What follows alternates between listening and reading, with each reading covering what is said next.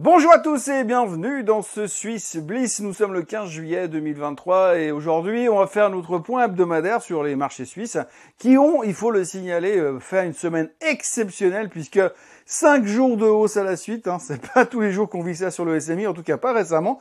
Donc c'était quasiment l'euphorie, la semaine parfaite pour l'indice suisse les performances sont pas stratosphériques, mais il faut quand même retenir qu'on a vraiment vécu une bonne semaine sur la suite. Donc on va parler de ça. Et puis on va aussi parler du sujet de la semaine et qui risque bien d'être le sujet de la semaine prochaine, qui a été le sujet de la semaine d'avant et qui pourrait bien être le sujet de la semaine d'après la semaine prochaine, l'inflation.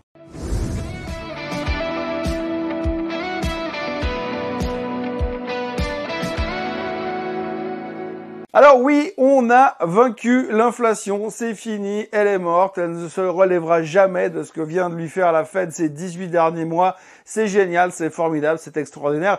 Alors avant d'aller plus loin, je voudrais juste signaler une chose, c'est qu'on parle bien de l'inflation américaine, pas de l'inflation européenne, pas de l'inflation en Chine, pas de l'inflation ailleurs. Peu importe, c'est l'inflation américaine qui a été vaincue, mais ça a contagié, si on peut dire ça comme ça, le monde entier qui a trouvé ça absolument génial. Le problème qui nous euh, pourrissait la vie depuis des mois semble être réglé. Et il y a une espèce de, d'euphorie qui se spread un peu partout dans le monde. Parce que l'inflation est vaincue et ça, c'est une sacrée bonne nouvelle. Alors nous, c'est vrai qu'en Suisse, on n'est pas trop victime puisqu'à l'heure actuelle, on est en dessous du target des 2% fixé par la Fed sur l'inflation suisse. Donc ça, ça va plutôt pas mal. Mais il faut dire que toute la semaine aura été basée uniquement là-dessus. Hein. En début de semaine, on s'est concentré sur ce qui pourrait éventuellement se passer en fonction d'un chiffre positif ou d'un chiffre négatif le mercredi avec la publication du CPI aux États-Unis. Et puis, euh, dès qu'on a eu la publication du CPI, eh bien, on a sorti le champagne qui était au frais. On a commencé à faire péter des bouchons pour dire que c'était extraordinaire, c'était formidable, c'était génial, que du coup, eh bien, on connaissait enfin enfin le chemin que la Fed allait prendre, puisqu'il faut quand même rappeler au milieu de tout ça que la grande préoccupation que nous avons vraiment, c'est de savoir ce que va faire la Fed. Hein. notre, seule raison de vivre aujourd'hui, c'est de savoir ce que va faire la Fed. Mais maintenant, ce qui est bien, c'est qu'on sait. Oui, on sait que la Fed va ben, monter les taux en juillet, parce que tout est déjà prévu, et puis qu'après, elle ne montera plus jamais les taux, c'est terminé. On n'a plus qu'à attendre paisiblement un soft landing, comme bien des économistes sont déjà en train de nous promettre. Et puis ensuite, après, on aura qu'à gentiment attendre qu'éventuellement il y ait un ralentissement économique pour que les taux se réajustent et redescendent autour des 3-4% et peut-être trouver une stabilisation définitive pour qu'on ait une économie parfaite dans un monde parfait avec plein de petits bisounours qui nous courent autour puisque tout va bien et que ben, les banques centrales ont vraiment fait un boulot d'enfer. Bravo les banques centrales. Donc la semaine aura été concentrée uniquement là-dessus et puis elle était plutôt bien euh, saluée, bien évidemment, puisque les chiffres étaient dans le bon sens.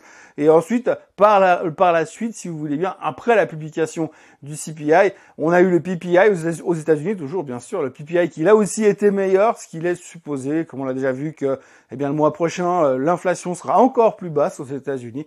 Donc tout devrait aller plutôt bien pour euh, dans le meilleur des mondes. Alors au milieu de tout ça, ce qu'il faut quand même pas oublier, c'est que si on regarde un petit peu tous les chiffres qui vont autour, bah, c'est pas aussi euh, rose que ça, parce que le chiffre global a l'air de ralentir gentiment, c'est vrai, mais on a certains postes qui continuent à augmenter de manière assez conséquente. Alors ça veut dire pour l'instant, on a envie de dire que l'inflation va moins vite et moins forte, mais par contre, il y a quand même des endroits où ça monte quand même très fort. Je ne citerai au passage que le pétrole qui a pris 15% depuis un mois. Je ne citerai au passage euh, que la bouffe qui a pris 5,7% aux États-Unis. Je ne citerai au passage que le coût des euh, consommations au restaurant extérieur qui ont pris quasiment 8% le mois dernier. Donc voilà, on voit qu'il y a quand même deux trois choses qui montent et deux trois choses qui peuvent quand même poser problème. Alors effectivement, si vous ne mangez pas ou alors si vous réduisez votre euh, consommation alimentaire de 50%, vous vous sortez pas au restaurant et puis vous arrêtez d'utiliser la voiture, normalement ça devrait bien se passer au niveau de l'inflation. Mais ça c'est une autre histoire. Pour l'instant, nous on s'est concentré uniquement sur les chiffres et ces chiffres-là nous disent que euh, tout va bien et qu'il n'y a pas de raison de s'exciter. Ça c'était donc le point de la semaine qui faisait monter le marché. Il y a un autre point derrière tout ça qui ne va pas très très bien et c'est la Chine. Alors la Chine a publié récemment moult moult résultats qui n'étaient pas bons du tout. Hein. donc euh, l'économie est en ralentissement, la croissance est plus là, euh, l'emploi ne fonctionne plus. Bref, ça va pas du tout en Chine, malgré les paris qu'on avait pris en se disant oui, mais une fois qu'ils ont été libérés du Covid, libérés, délivrés, comme disait l'autre, eh bien ça ira beaucoup mieux. Eh bien en fait euh, non pas du tout. Pour l'instant l'économie s'est rouverte, mais ça reste beaucoup moins intéressant.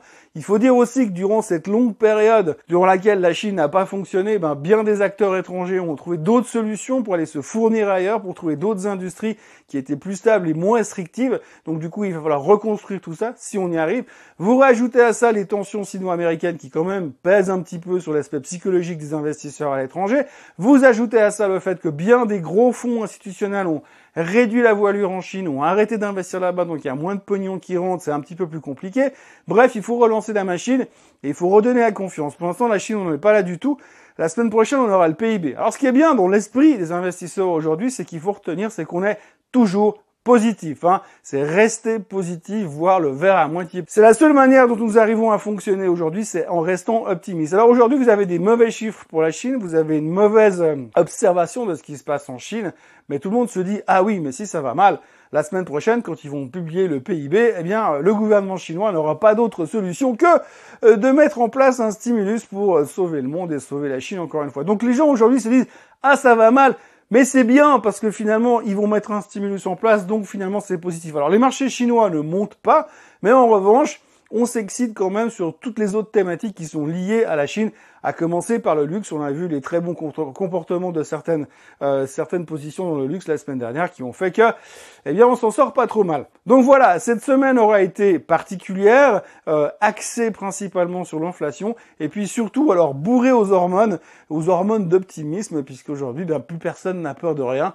Et c'est vrai qu'on l'a dit et répété dans ces Morning Bull Live durant la semaine.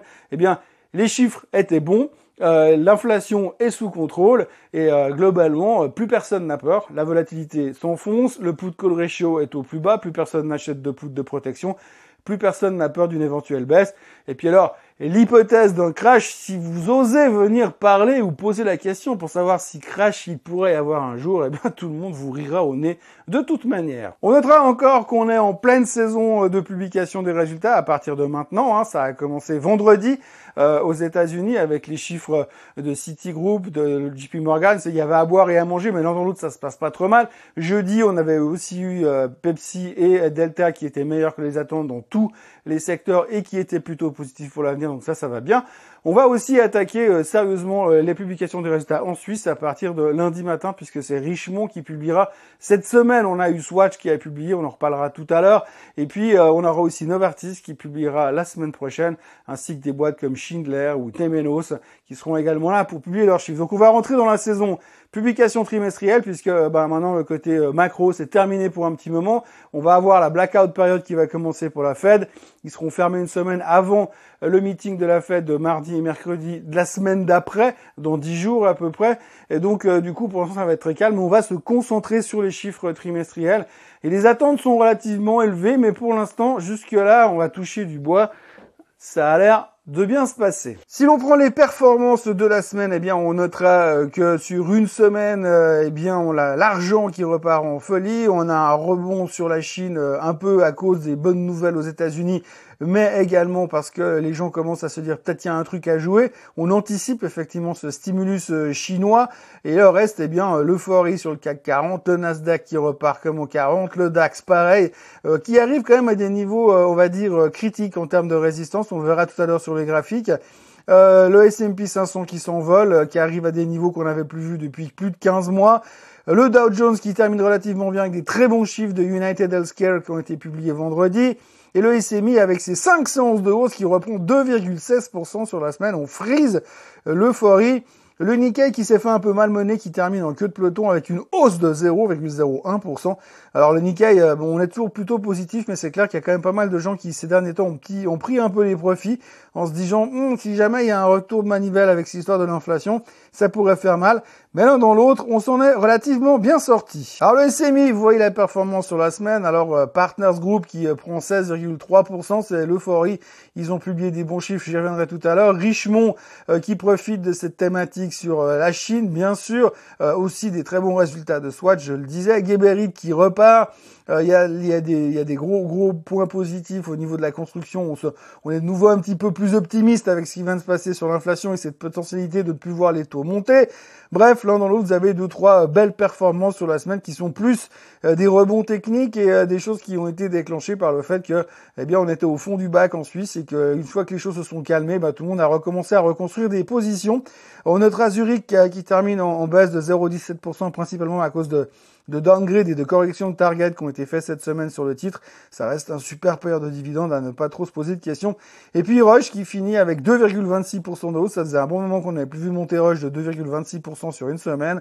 On va y revenir dans quelques instants. Du point de vue technique, eh bien, on attaque tout de suite avec le SMI. Alors le SMI, la semaine dernière, je vous avais euh, rempli, enfin, comment dire, euh, dessiné des petits ronds qui sont toujours là. Euh, euh, bon alors grosso modo, ce qui est un peu dommage, c'est qu'on n'a pas été faire cette extension pour aller chercher les 10 750. Non, on est reparti tout de suite depuis 10 850 et on est revenu casser la moyenne mobile des 200 jours et c'est là où on clôture. Alors ça, c'est plutôt positif. Hein. Vous le voyez. Euh, euh, sur ce trait rouge qui a été cassé en fin de séance. Donc ça, c'est plutôt encourageant. On revient dans un range un peu plus constructif. Bon, il va quand même trouver, euh, falloir trouver le carburant pour aller chercher plus haut, parce que tant que sur les gros titres, il reste un petit peu en retrait, ça va être un peu compliqué. On l'a dit, il y aura les résultats de Novartis euh, en début de semaine qui pourront peut-être nous donner un petit coup de fouet, mais il en faudra peut-être un peu plus. Il faudra un réveil du bon rush, il faudra un réveil de Nestlé pour espérer repartir vraiment sincèrement. Mais en tout cas, pour l'instant, ce qui est positif, c'est qu'on est dans une zone plutôt constructif sur le SMI. Si je regarde le CAC 40, alors le CAC 40, vous voyez cette tendance baissière qu'on avait dessinée déjà la semaine dernière aussi, bah, tendance baissière qui pour l'instant euh, persiste. Hein. On termine la séance à 7374, euh, le point d'inflexion que tout le monde regardait à Paris, c'était les 7400. Euh, pour l'instant, on reste dans cette tendance plutôt baissière. Alors il faut quand même bien noter que la hausse qu'on a eue, cette hausse-là, ces derniers jours, eh bien, elle était principalement faite avec le luxe qui a rebondi sur la thématique de la Chine, qui un jour peut-être éventuellement auront un stimulus et pourront repartir à la hausse comme en 40. Pour l'instant, techniquement, pour ceux qui font du trading et qui, basent, qui se basent sur du range, euh, le CAC 40 pourrait largement rester dans son range et revenir là en bas. Il faudra aussi qu'il y ait un catalyste pour que ça justifie cette soudaine baisse et ce soudain désintérêt euh, sur le marché français. Il faut quand même voir aussi que la hausse ici a été déclenchée principalement à cause des bons chiffres de l'inflation aux États-Unis, pas en France, aux États-Unis, et ce qui fait que tout d'un coup, eh bien, tout le monde euh, est revenu sur la, France et se dit, ben voilà, peut-être que euh, y a quelque chose à jouer. Même chose sur le DAX. tout le monde, c'était assez impressionnant parce que si vous regardez les performances, Finalement, les bonnes nouvelles viennent des États-Unis, mais c'est uniquement les Européens, c'est les Européens qui en ont profité plus que le reste. Le DAX fait face également à quelque chose d'assez euh, important. Vous voyez ce gros trait rouge, la grosse résistance des plus hauts de tous les temps. Alors le DAX s'est fait défoncer quand ils ont cassé là, il s'est fait défoncer quand il a essayé de revenir ici.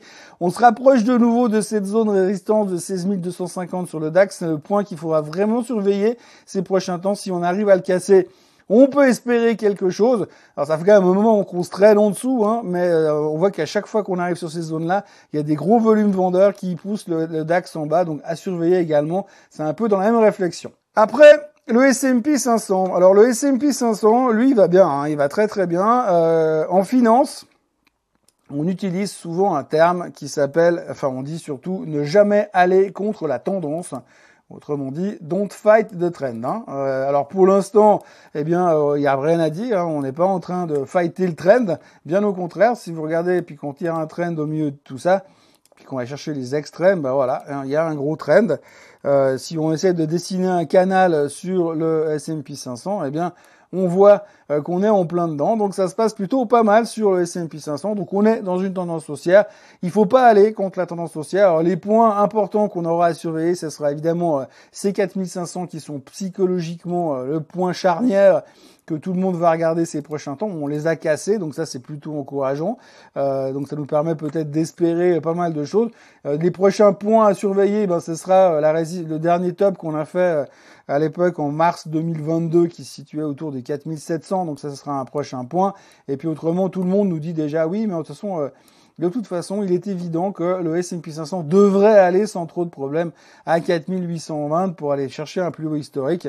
Ça, ce sera à surveiller et ça pourrait être fait relativement rapidement en fonction des publications trimestrielles qui vont arriver. On notera que le Nasdaq est également dans un trend, alors un peu plus vertical, mais c'est le Nasdaq hein, forcément. Bon, la fin de semaine n'était pas super euh, euphorique. Hein, le petit retour en fin de semaine, c'est bon, c'est des prises de profit, c'est des prises de profit, pardon. Ce genre de, de petits euh, marteaux inversés sur les candlesticks, c'est jamais un truc qui fait très très plaisir parce que ça montre clairement que les gens ils ont envie de vendre. Là, bon, on l'a déjà eu une fois il y a une semaine en arrière et puis on a bien récupéré ensuite, donc il n'y a pas trop de quoi paniquer non plus. Mais enfin voilà, on est quand même dans une zone où euh, c'est compliqué. Et le, mais le Nasdaq est dans une euh, résistance, dans, un canal haussier. Il faut s'accrocher à ça et continuer à y croire. Hein. Pour l'instant, il n'y a pas de raison de non plus être hyper négatif sur le chart. On peut éventuellement se dire qu'on peut avoir des corrections. Alors il faut qu'on il faut soit aussi qu'on on a 15 000 pratiquement 16 000 ou pas loin de 16 000 sur le Nasdaq. Si on corrige puis qu'on revient en bas du trend, ça nous ramène quand même à 14 399 et on est toujours dans une tendance haussière. Du côté des actions suisses, eh bien, on parlera aussi euh, du Bon Roche, euh, le Bon Roche qui a eu une approval de la part de la Commission européenne pour le Columvi, un dérivé du glofitamab euh, qui sert à guérir, à soigner des lymphomes diffus. Alors là, j'ai parlé des mots que je ne comprends pas, mais en tous les cas, c'était une relativement bonne nouvelle pour le Bon Roche. Et puis, il y a aussi des rumeurs qui circulent dans le marché comme quoi il serait sur le point de racheter quelque chose dans le domaine de la gastro-entérologie. Par contre, ils n'ont pas du tout euh, donné de détails. Ils ont été interrogés par les médias et Rush a répondu encore une fois qu'il ne répondait pas aux rumeurs. La seule chose qu'on sait, parce qu'il y a quand même des gens qui parlent dans un milieu où euh, ils devraient pas parler, mais bon, bref, voilà, c'est des gens proches du dossier qui préfèrent garder l'anonymat. Et bah, grosso modo, eh bien, on parle de 7 milliards d'investis dans cette thématique-là à suivre. En tout cas, ça a relativement bien plu au, au, au titre, puisque finalement, il s'est bien comporté pour la première fois depuis bien longtemps en bourse. Alors vous voyez sur le graphique qu'effectivement sur euh, pour un prix sur cette photo là, sur ce, cadre-là, eh bien on, s'en sort pas mal. On est en train de trouver un fond. Hein, je, c'est vraiment que je m'accroche sur ce bon rush. Euh, on est en train de trouver un fond. Euh, les choses sont en train d'évoluer. Rush est très cyclique. Hein. C'est vraiment un titre qu'on déteste par moment et qu'on adore par moment. On l'a vu déjà dans la phase de 2022. Euh, on est en train de repartir sur quelque chose de concret. Euh, il, est il a beaucoup baissé pour le fait qu'on avait peur au niveau de ralentissement du général, ralentissement post-Covid. Bon, maintenant, on est en train de mettre tout ça derrière. Je pense que ça reste quelque chose d'extrêmement valable. Euh, on me disait il y a très très longtemps quand j'ai commencé dans la finance, on me disait si tu veux devenir riche, achète du bon rush tout le temps, tu seras jamais déçu à la fin. Au niveau des chiffres trimestriels, je vous le disais, ça commence. On a eu Swatch la semaine dernière. Swatch a publié deux très bons chiffres. Ça a été très très bien apprécié. En tout cas, ce que déclare la société, ça se passe super bien avec la Chine. Ils ont vu un réveil au niveau de la demande. Donc effectivement, les Chinois reconsomment quand même. Alors peut-être pas autant que ce qu'on espérait parce qu'au niveau économique, ça se remarque pas vraiment, mais on voit quand même que dans le niveau du luxe, il y a quand même un peu de consommation qui revient. C'est en tout cas ce que Swatch donne l'impression. On va voir ça en plus en détail encore parce qu'on aura les chiffres de Richemont et ce sera lundi matin. donc du coup, on verra un petit peu si c'est vraiment un effet spécifique si c'est vraiment thématique du luxe. Alors on peut dire que quand on voit les autres résultats qui ont été publiés depuis le début de l'année sur le secteur luxe, pour ne pas citer LVMH, Hermès et Kering, grosso modo, il y a effectivement quand même quelque chose qui se passe là-bas, même si c'est pas aussi violent et spectaculaire que ce qu'on pouvait attendre, puisqu'effectivement, il semblerait que les Chinois n'ont pas tous euh, euh, foncé dans le premier Airbus d'Air France à direction de, Paris pour aller dépenser euh, leur argent de poche dans les grands magasins parisiens. Mais grosso modo, on a assisté à un réveil du côté de Swatch qui était plutôt intéressant puisqu'elle fait partie des belles performances de la semaine. Voilà, vous voyez le graphique de, Swatch, j'avais montré ce, ce trend descendant qui a été donc cassé maintenant avec euh, ses bonnes réactions de la semaine dernière. Alors, vous voyez qu'elle a bien rebondi, euh, on a pris un peu les profits en fin de semaine. Euh, on va voir un peu comment le réveil chinois continue. Mais pour l'instant, là aussi, on peut dire que pour ceux qui font un peu plus du long terme, un peu à l'image de beaucoup de graphiques, hein, on a l'air d'avoir fait un fond pour l'instant. Et euh, même si c'est pas le secteur euh, le plus privilégié du marché, euh, on a rien à tirer comme trend, mais je veux dire, euh, c'est un des secteurs les plus privilégiés du marché. Il n'y a pas d'intelligence artificielle chez Swatch Group, enfin pas encore. Mais pour l'instant, eh bien, il y a quand même quelque chose qui est en train de se construire, se reconstruire. Pour l'avenir. Très bonnes annonces encourageantes chez Partners Group. Euh, Partners Group qui a annoncé une, une très bon chiffre au niveau de la hausse de la masse sous gestion, euh, ce qui a beaucoup plu euh, au marché. Alors ce qui était assez rigolo, c'est qu'entre l'annonce et la réalité, en fait, on avait déjà quelques jours avant où le titre est extrêmement bien comporté et tout d'un coup, boum, bonne annonce positive, youpi, tralala. Mais bon, évidemment, personne n'était informé avant, il n'y a pas de doute, c'est simplement parce que le marché était plutôt euh, encourageant. Donc, euh, Partners Group repart à la hausse. Le graphique n'est pas forcément très sexy, mais on a notre très belle base de consolidation dans laquelle nous sommes après euh, ces bonnes annonces. Donc on en reparlera ces prochains temps si finalement les, nos moyennes mobiles 50 et 200 jours commencent éventuellement, hein, les deux qui se roulent en parallèle là, si à un moment commence à nous faire un petit signal, il y aura peut-être un truc à jouer.